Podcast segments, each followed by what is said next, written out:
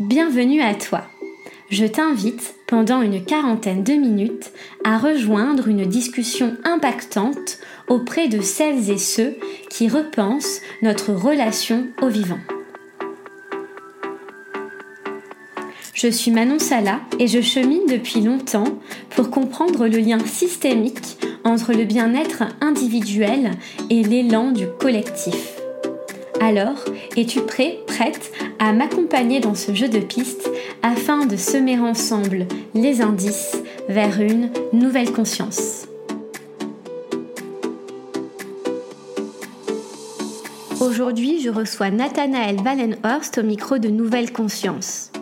Nathanaël Wallenhorst dédie sa vie à la transmission des savoirs sur l'Anthropocène et sur les réponses politiques adaptées à un contexte biogéophysique bouleversé par l'impact des activités humaines. Il fait dialoguer les sciences sociales avec les savoirs techniques, l'engagement macropolitique avec la nécessaire participation citoyenne pour enclencher un véritable soulèvement écologique. Cet épisode est une invitation à s'inscrire dans une forme de résonance au monde et aux enjeux qui nous caractérisent aujourd'hui. Je vous souhaite une très bonne écoute.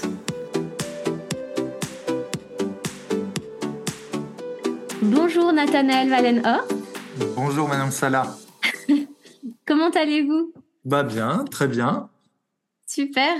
C'est toujours, c'est toujours, euh, euh, j'ai envie de dire bizarre ou étonnant parce que de fait, euh, de fait, bah voilà, je, je, je, je vais bien, j'ai envie de dire, mais euh, mais dans un monde, dans un monde où il y a vraiment des, des problèmes sérieux, abyssaux, qui sont pas sans m'affecter en fait profondément. Mmh, oui. Et, et, en même temps, bah et en même temps, j'ai une vie au quotidien qui est qui est agréable et je vais bien quoi. Oui.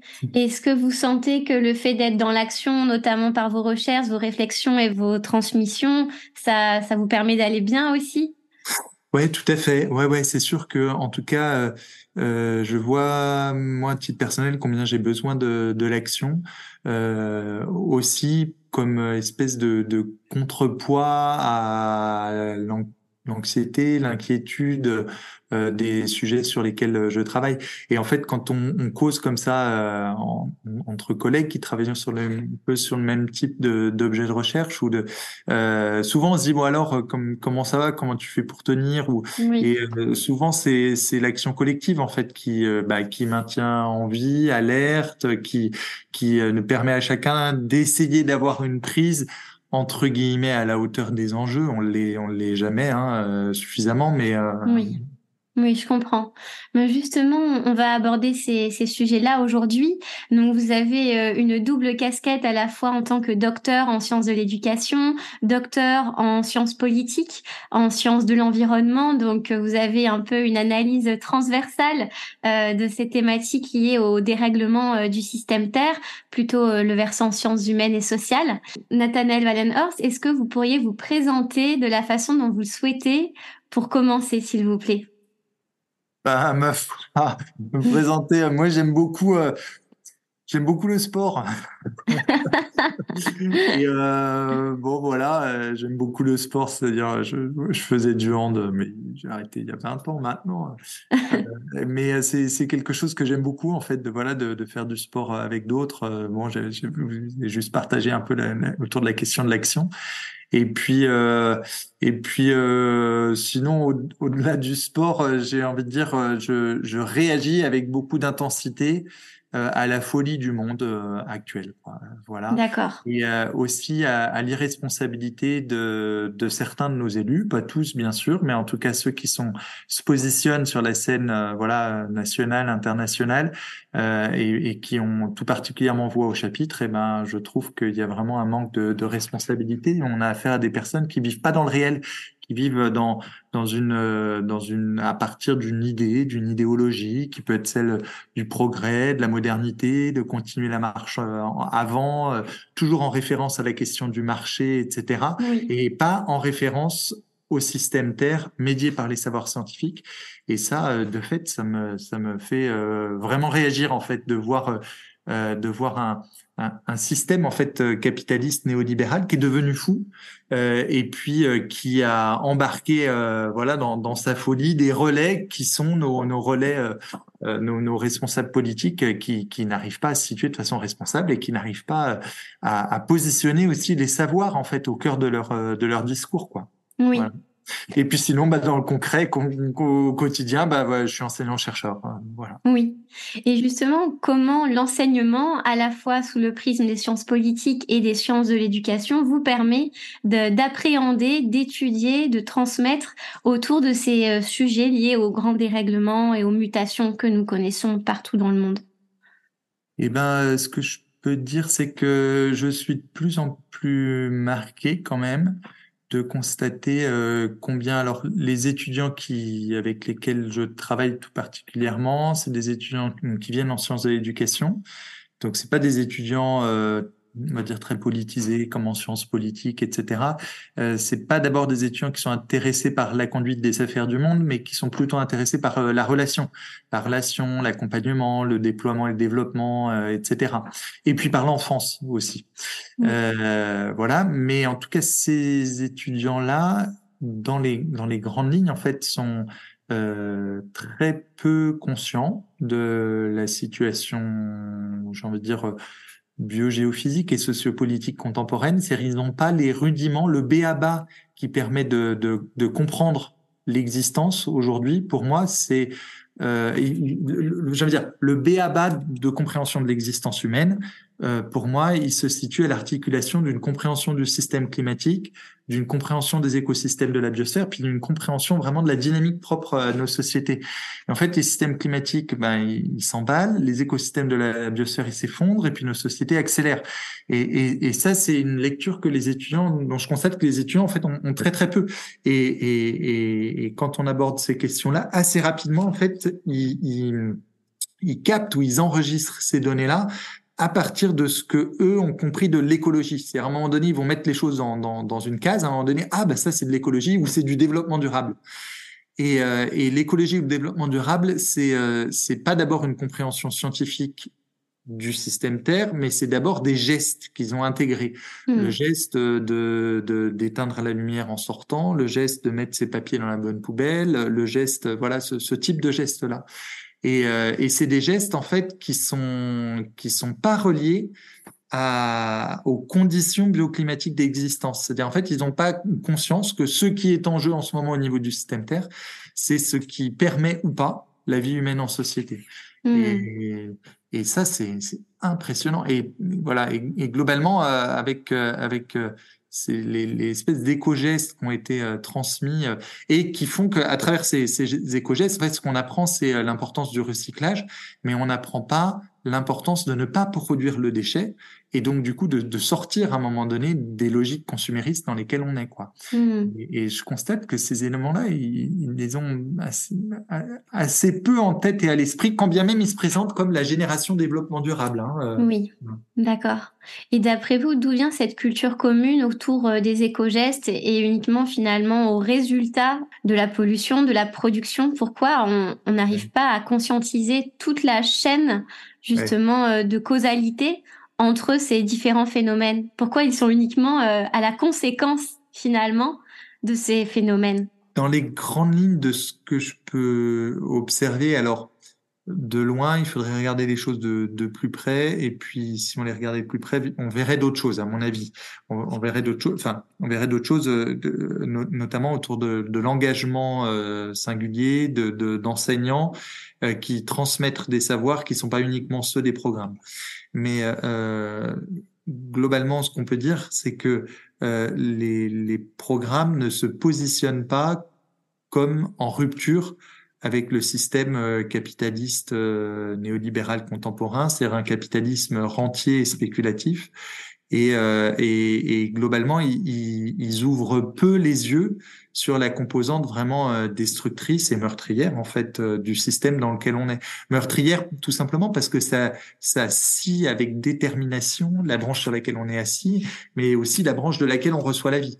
Et, et ça c'est c'est c'est c'est pas je veux dire c'est pas un objectif pédagogique de l'école républicaine en, en, ce moment quoi. C'est le moins qu'on puisse dire. Si on prend juste un exemple comme ça euh, dans, dans, le sujet de, de baccalauréat euh, au bac en, donc en, en 2022 euh, pour le parcours de spécialité euh, histoire, géographie, géopolitique et sciences politiques. Euh, il y avait le sujet d'examen à l'aide d'un exemple où vous montrerez la façon dont l'innovation peut repousser les limites écologiques de la croissance.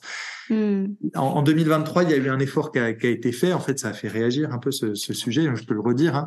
À l'aide d'un exemple, vous montrerez la façon dont l'innovation peut repousser les limites écologiques de la croissance.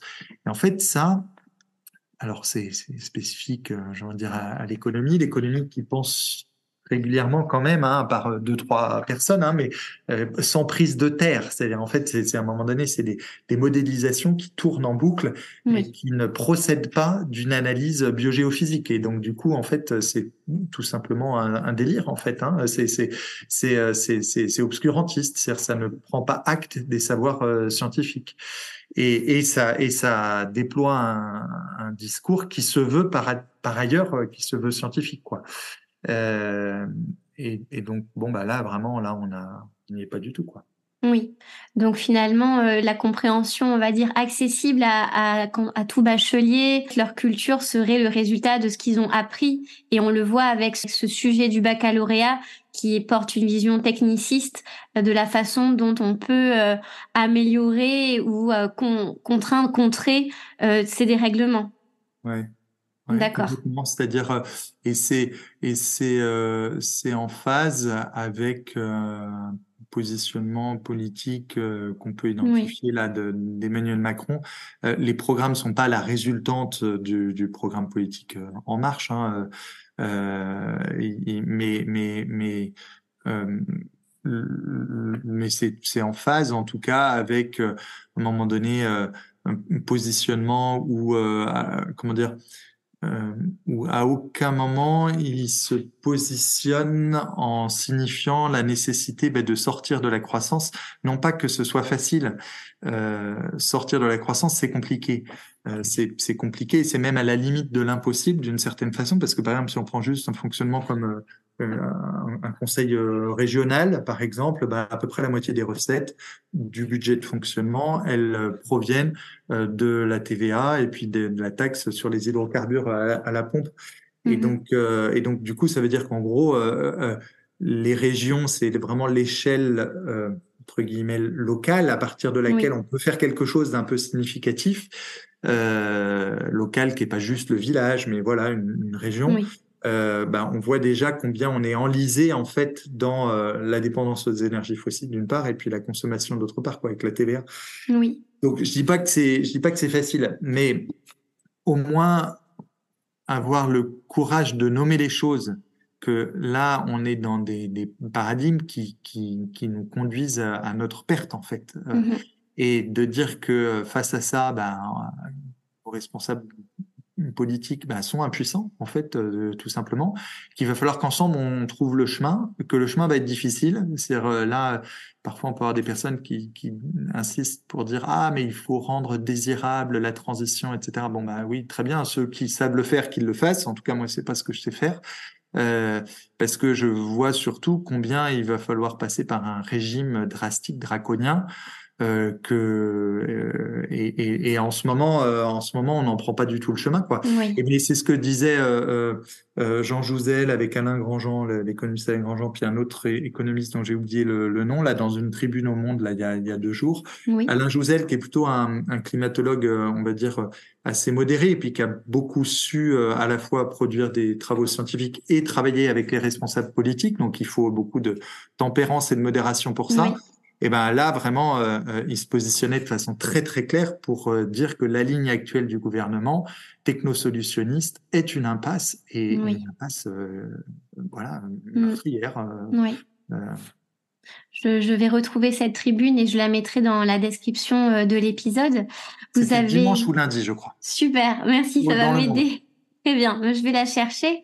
Et euh, vous avez travaillé sur euh, Hartmut Rosa, donc euh, ce philosophe, sociologue et universitaire allemand, qui, qui notamment euh, travaille autour de la notion d'accélération et qui l'a définie comme pathologie sociale principale de la période contemporaine.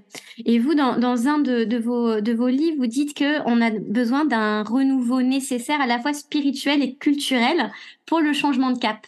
Qu'est-ce que vous entendez par ce renouveau spirituel, peut-être pour commencer, parce que le mot euh, est assez tendancieux dans une culture euh, de type euh, occidentale matérialiste? Je pense que, à mon avis, ça, la, la, phrase vient de Penser l'éducation à l'époque de l'Anthropocène, je pense. Hein, c'est ça. Oui, c'est ça. C'est un livre, c'est un livre qu'on a écrit avec Renaud Etier, mon collègue. Et donc, euh, donc c'est Renaud, c'est une phrase de ah, Renaud. C'est Renaud qui, euh, qui euh, régulièrement aborde cette dimension spirituelle. Euh, euh, moi, je, je, je, suis pas, enfin, comment dire, il y a un côté où je suis pas très câblé. Euh, c'est, c'est pas mon registre en fait, le registre spirituel, dans, dans au niveau intellectuel, euh, que, que je différencie de, de la question d'une pratique religieuse, etc. Puis puis Renaud euh, aussi, en fait. Euh, euh, moi, régulièrement, dès qu'on aborde la, la, dimension plus spirituelle, qui va, qui qui a tendance à renvoyer un petit peu plus à, à l'intime, à ce qui se passe au dedans, etc. Moi, je, je crains assez vite que ça dépolitise euh, mm-hmm. les enjeux, euh, voilà. Et moi, mon prisme, il est vraiment politique. Alors après, il peut y avoir une, une forme de, de, lecture, on va dire, du spirituel, qui soit une lecture proprement politique. Euh, voilà, c'est, on a eu euh, toute la, théologie de la libération, par exemple, et puis le, pape de, l'Église catholique, là, le, pape François, de fait, c'est sa ligne. C'est une ligne qui est très, qui est à la fois, euh, voilà, spirituelle, on va dire, bon bah voilà, comme comme chef religieux, mais qui profondément est, politique. Donc donc moi, je ne saurais pas vraiment bien répondre à, à, à cette, à cette, cette euh, question-là, enfin, ou en tout cas, euh, je, si je peux en dire quelque chose, mais l'enjeu derrière euh, une phrase comme ça, donc que je signe avec Renaud, hein, c'est Renaud qui l'a écrite, euh, c'est qu'on puisse profondément changer notre rapport au monde. Mais quand je dis ça, je dis quand on dit ça, on ne peut pas dire euh, il revient à chacun d'apprendre à se positionner autrement dans le monde. C'est nous revient au niveau macro-social de positionner des choses qui euh, accompagnent, encouragent, soutiennent fondamentalement un autre euh, rapport au monde. Et ça, ça passe à un moment donné par l'instance politique et puis par une dimension démocratique avec des débats à l'Assemblée nationale, etc. Et euh... Mmh. Oui, voilà. Et donc cet, autre rapport au monde, après, comment le, définir, etc. Bah, moi, de fait, là, j'aime bien le positionnement d'Artmut Rosa euh, avec cette, euh, cette question de la résonance où euh, la, la, résonance, pour lui, ça renvoie à l'écoute et la réponse. Une relation résonante avec le monde, elle s'oppose au type de relation agressive qu'on a apprise au cours de la modernité. Là, je reprends un peu sa, sa terminologie. Et plutôt que de prendre, d'exploiter, de dominer, euh, etc., euh, le monde euh, par euh, par par, par notre arsenal technique, il propose plutôt bah, d'écouter en fait, d'écouter et à partir de là de répondre. Et, euh, et alors j'ai bien aimé à un moment donné dans, dans Philosophie Magazine, c'était une interview de, de Rosa il y a cinq ans, un truc comme ça, en 2018. Le journaliste lui dit bon rassurez-moi quand même, c'est une métaphore quand vous dites euh, écoutez le monde. Puis il dit ah bon euh, vous le, le, monde ne vous parle pas et donc euh, chez Rosa c'est pas une métaphore en fait chez Rosa il y a justement quelque chose on pourrait dire aller spirituel euh, où à un moment donné oui il se met à l'écoute de d'une parole venue euh, de l'extérieur euh, d'une certaine façon. Ça ça rejoint un peu euh, euh quelqu'un comme David Abraham euh, euh, qui comment la terre s'est tue à un moment donné, oui. j'adore ce, ce, passage, il raconte donc David Abraham qui est vraiment un bon philosophe contemporain américain voilà et à un moment donné, il nous parle, euh, quand il s'était retrouvé euh, voilà, en Asie, euh, de la façon dont il s'est mis à causer avec, avec des fourmis. Bon, voilà. Alors, il a un côté chaman hein, en même temps, mais voilà, il déplace un peu nos, nos représentations. Quoi. Oui, D'accord. Donc c'est vraiment l'idée d'une ouverture. vous parlez d'une nouvelle ontologie finalement, euh, mais qui doit toujours être euh, couplé avec bien sûr une exigence et une réaction politique, une action politique. D'accord. C'est peut-être aussi ça le sens, il, parce que dans le duo spirituel, il, il accole la notion de culturel, donc c'est aussi peut-être l'enjeu. Culturel, bah, en tout cas, qui évoque à un moment donné la façon dont les choses se, se sédimentent euh, dans aussi dans, dans des objets, dans des médiations, dans des pratiques, etc., qui euh, ne dépendent plus de l'intimité de l'individu en fait, mais qui euh, construisent un monde qui peut durer, qui nous précède, qui nous succédera, etc. Mmh oui, je vois. Vous avez, euh, lors de la, de la conférence à l'Académie du climat auquel j'étais présente, vous avez mentionné que euh, croiser le concept d'anthropocène avait changé votre vie et avait euh, encouru, avait provoqué un tournant dans vos recherches. Est-ce que vous pouvez nous expliquer en quoi justement cela a créé cet effet dans votre voie professionnelle? Ouais, ouais, ouais. Euh, en fait, j'ai croisé ce mot euh, vraiment par hasard, en fait. Hein, euh, euh, voilà, je, je, voulais travailler avec, euh, quelqu'un, avec euh, Christian Hansberger, un économiste que, que j'étais allé le voir. J'avais engagé une thèse en sciences politiques, et puis j'étais allé le voir parce que vraiment j'étais très intéressé par sa lecture existentielle de la crise économique, etc. Et puis il m'a dit oui, je, je, peux travailler avec vous. Par contre, il faut que vous travailliez sur l'anthropocène. Donc je suis reparti, voilà, comme ça. Et puis j'ai commencé à explorer cette terminologie. Et, euh, et, donc en, allant sur la page Wikipédia dans un premier temps, puis en lisant quelques articles scientifiques, puis quelques dizaines, puis des centaines, puis euh, à un moment donné vraiment je me suis, je, ça m'a, embarqué en fait, ça m'a embarqué parce que j'ai découvert des savoirs dont j'ignorais l'existence, et puis j'ai découvert des logiques paradigmatiques qui, qui étaient complètement différentes. J'ai découvert que les savoirs étaient organisés, articulés autour d'une logique qui est celle de la rupture. Demain n'est pas dans le prolongement d'aujourd'hui. Des ruptures brusques et irréversibles sont possiblement devant nous. Et qui est une logique complètement différente de euh, la logique continuiste qui, qui, qui, qui, qui euh, continuiste, linéaire, qui donne son sens au corpus des savoirs scolaires.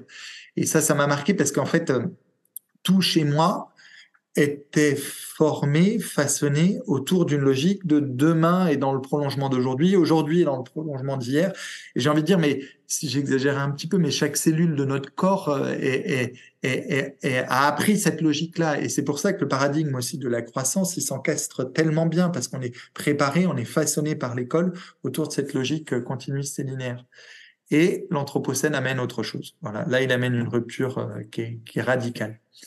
Euh, et, et à, à, partir de là, bah oui, j'ai compris ou découvert. Enfin, je vous parle là de mon expérience, c'est l'expérience de, de, plein de personnes en fait, euh, que bah, le monde que je foule de mes pieds n'est pas stable, durable, permanent, euh, qu'il est particulièrement fragile. Euh, et puis que tout un tas de, de choses, j'ai envie de dire, auxquelles je peux être attaché dans le monde, bah, finalement, euh, sont peut-être très éphémères.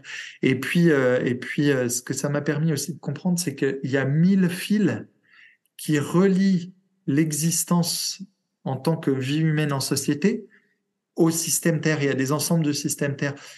La vie humaine en société, elle est tributaire des glaciers. La vie humaine en société est tributaire de la grande barrière de, corail. La vie humaine en société est tributaire des grands ensembles forestiers du Nord, euh, etc. Euh, des, des, forêts tropicales, de l'ampleur de la, la, biodiversité, etc. Et en fait, ça, bah en fait, on, Enfin, en tout cas, je ne le savais pas. Euh, voilà, je, je l'ai appris, j'ai découvert, mais ça, de fait, c'est très peu transmis en fait euh, à l'école.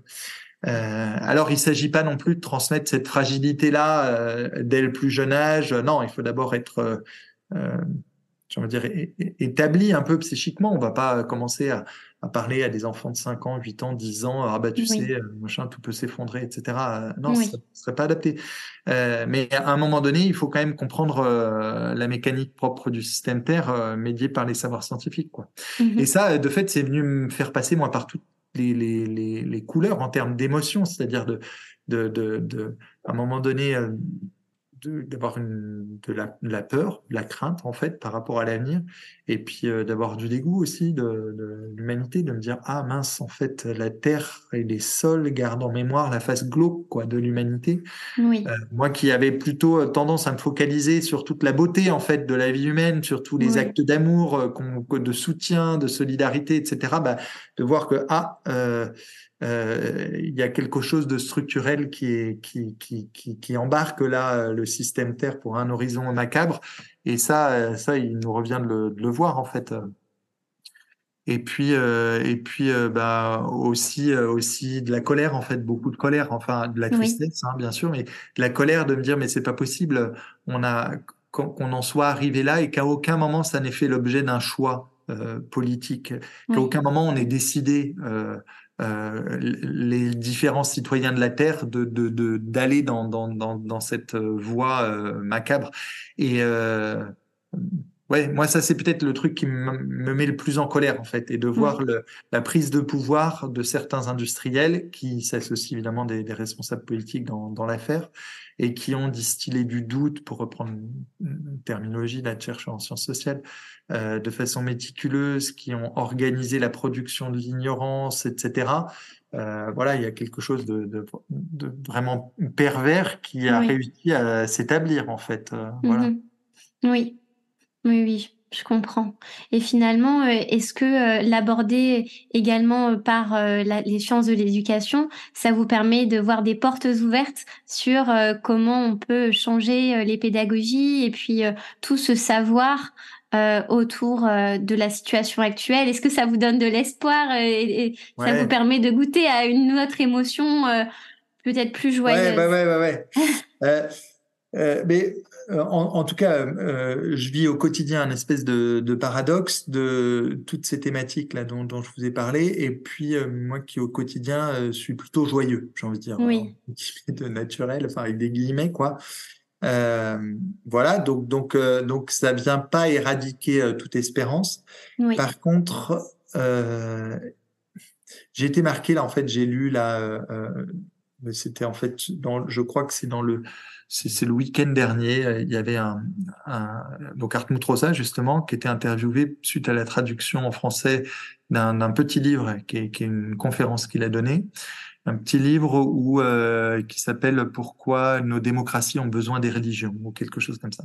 D'accord. Et, euh, et, donc il est paru la, à la découverte. Et il y a eu une interview dans euh, le, le magazine de la Croix, euh, je crois que c'est ce week-end ou le week-end dernier ou un truc comme ça. Donc je suis tombé là-dessus.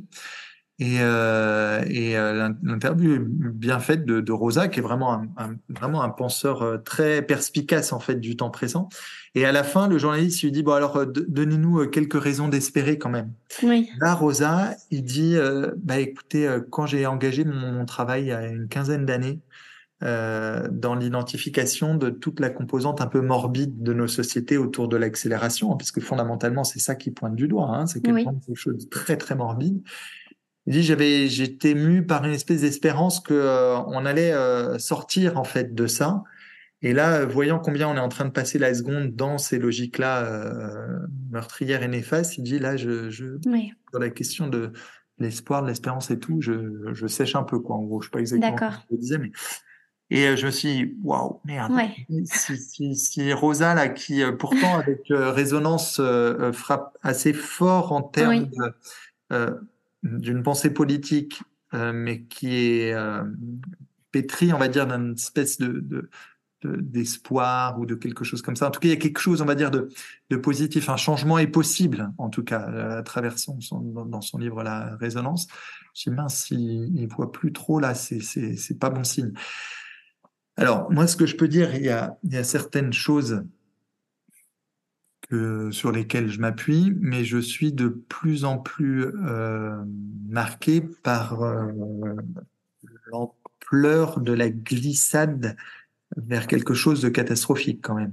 Oui. euh, et de noir en fait. Euh, voilà. Parce qu'il y a une stupidité euh, humaine qui est crasse en fait. Et, et moi ce qui vraiment ce qui me heurte beaucoup c'est chez nos responsables politiques et, et, et, en tout cas, aujourd'hui, pour parler de, de, ceux qui sont là aujourd'hui, l'ampleur du populisme d'un Emmanuel Macron euh, est vraiment pour moi euh, extrêmement problématique et d'autant plus que c'est un populiste qui se positionne comme étant, on va dire, éco-moderniste. Mm. Euh, voilà, mais c'est une voie absolument sans issue. C'est-à-dire que, et ce qui me fait dire ça, c'est pas une idéologie différente ou opposée de la sienne, c'est vraiment la matière même. C'est-à-dire si on comprend entre guillemets, les nous, avec beaucoup de guillemets, les nouvelles lois de la matière, ce qui se passe au niveau biologique, ce qui se passe au niveau géologique et ce qui se passe au niveau euh, physique, on va dire, avec organisé autour de cette logique de rupture, on ne peut pas soutenir une politique de relance de l'industrie et de croissance. C'est impossible. Et c'est pourtant ce qu'il fait. Euh, oui. Donc euh, voilà. Alors après, si je devais dire l'une ou deux comme ça, chose un peu moi, je, je, ce dans quoi je crois, c'est dans la politique. Euh, voilà, on pourrait dire, ah ben le mec est vraiment naïf. Ouais, donc oui, en tout cas, c'est-à-dire je vois l'ampleur de la crasse, mais je, je, je, il me semble que c'est pas par un autre endroit que celui-là que quelque chose peut se passer. Dans une association avec des mouvements citoyens et avec des soulèvements, et je pense que vraiment le, le terme clé j'ai envie de dire, de, de, la décennie dans laquelle on rentre, pour moi, c'est, on va dire, c'est le soulèvement.